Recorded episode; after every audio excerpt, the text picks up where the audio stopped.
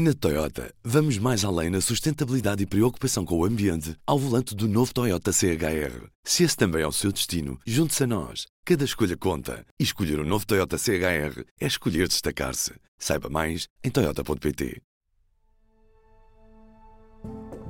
Viva!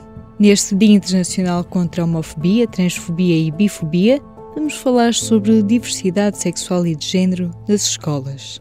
Eu sou a Aline Flores e neste P24 estou à conversa com Jorge Gato, investigador do Centro de Psicologia da Universidade do Porto, e com o estudante de doutoramento Telmo Fernandes.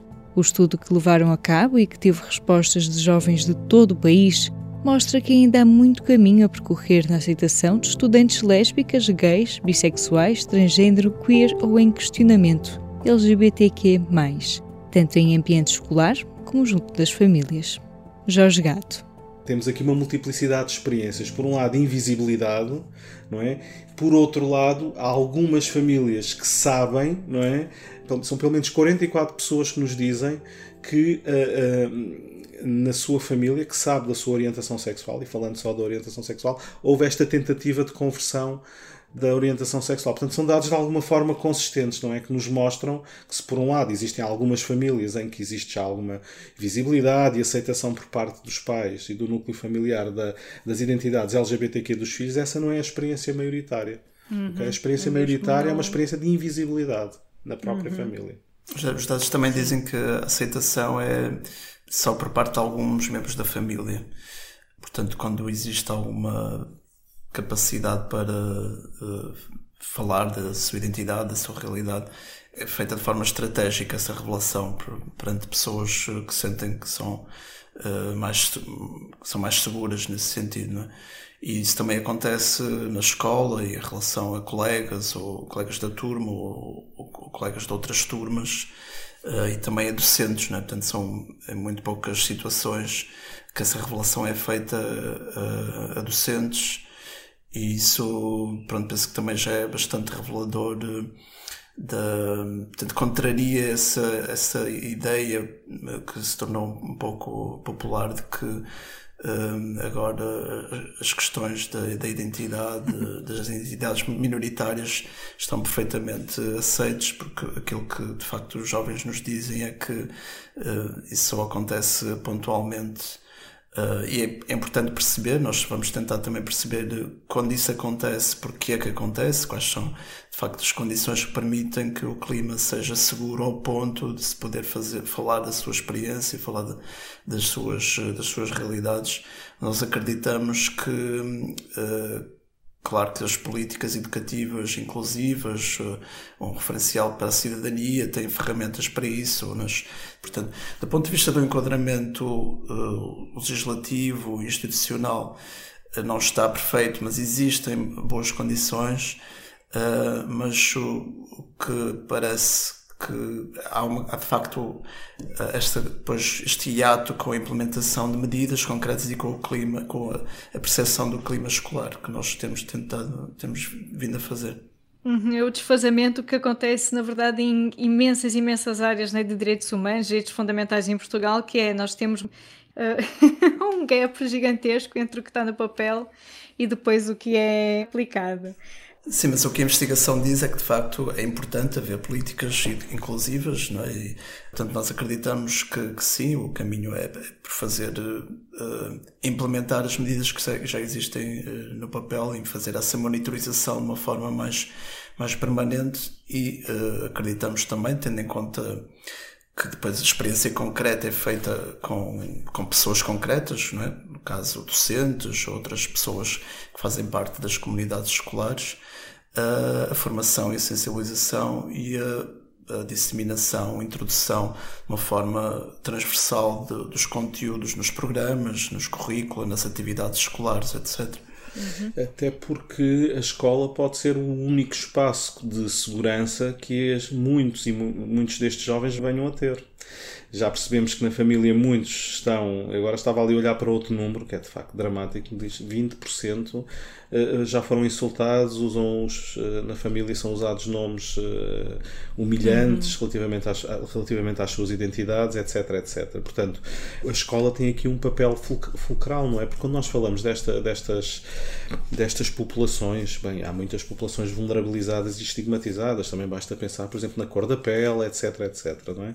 Mas uma jovem, um jovem que seja vítima, uma jovem racializada, por exemplo, não é? Que seja vítima de racismo escola pode sempre, ou eventualmente sempre, chegar a casa e fazer queixa aos pais uh, e desabafar com os pais, desabafar com a família, não é? Há aqui uma, um coping, uma partilha desta, desta experiência, não é?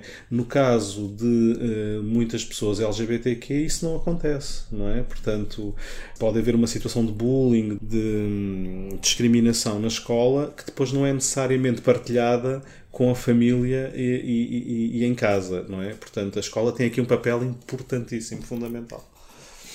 E uma responsabilidade também. Responsabilidade. É uma das, uma das uh, questões que também. Isso foi um dado que nos surpreendeu, foi o facto de a maior parte das situações sinaliza, tanto reportadas de, de assédio e de bullying homofóbico e transfóbico ocorrem em espaços eh, onde circulam pessoas e potencialmente pessoal docente e não docente, como os corredores, os corredores da escola e nas próprias salas de aula. Portanto, quando isto acontece, quando a própria sala de aula não é, não é um espaço seguro, Uh, e se as reações das pessoas responsáveis uh, não são uh, imediatas e, e, e não, não, há uma intervenção e, e, essa intervenção não é eficaz, isto significa que as nossas escolas não podem ser classificadas como espaços seguros neste momento. Nos últimos anos, as aulas de educação para a cidadania e, em particular, os conteúdos sobre igualdade de género têm sido postos em causa por grupos mais conservadores, que insinuam até que as escolas estão a promover a homossexualidade e as identidades transgênero. Telmo Fernandes explica que os dados sobre o ambiente escolar desmontam muitas destas ideias. Já se nota alguma diferença, de facto, mesmo em relação a estudo, estudos, levantamentos prévios na, nessa própria forma de identificação. De facto, agora é mais plural, é, é, é mais fluida, uh, há mais formas de, de, de auto-identificação. Há muitas pessoas também que não se identificam de uma forma uh, binária, tanto do ponto de vista da orientação sexual como do, da identidade de género, que sentem que estão a questionar, mas que não se sentem uh, identificadas com a norma de qualquer das formas e, portanto, importa perceber qual é, qual é a sua experiência. Uh, mas é verdade que, e há pouco estava a referir, uh, digamos, a reações que têm surgido em relação a novos conteúdos curriculares, por exemplo, o referencial para a cidadania, aquilo que os dados revelam é que, na maior parte, em muitas situações, as questões LGBT nem sequer são abordadas uh, nas aulas com conteúdos de educação sexual.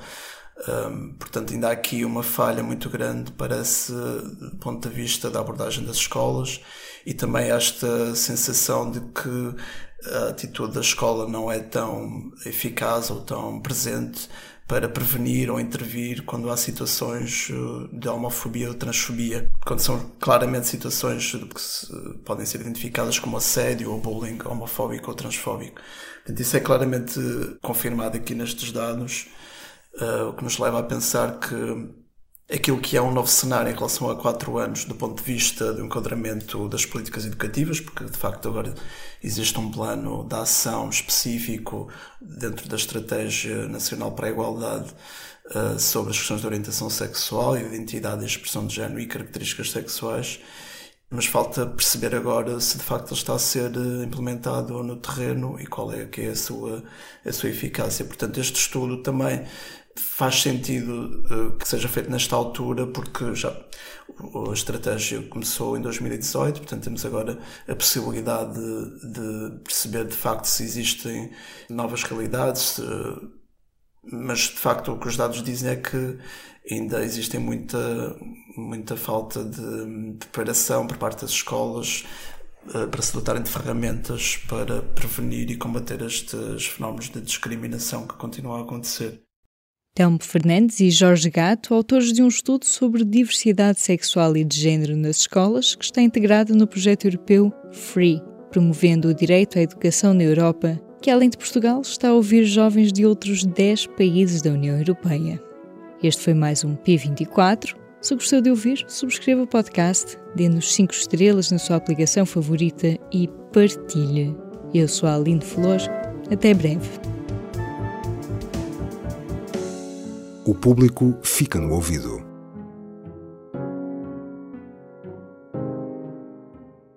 Na Toyota, vamos mais além na sustentabilidade e preocupação com o ambiente ao volante do novo Toyota CHR. Se esse também é o seu destino, junte-se a nós. Cada escolha conta. E escolher o um novo Toyota CHR é escolher destacar-se. Saiba mais em Toyota.pt.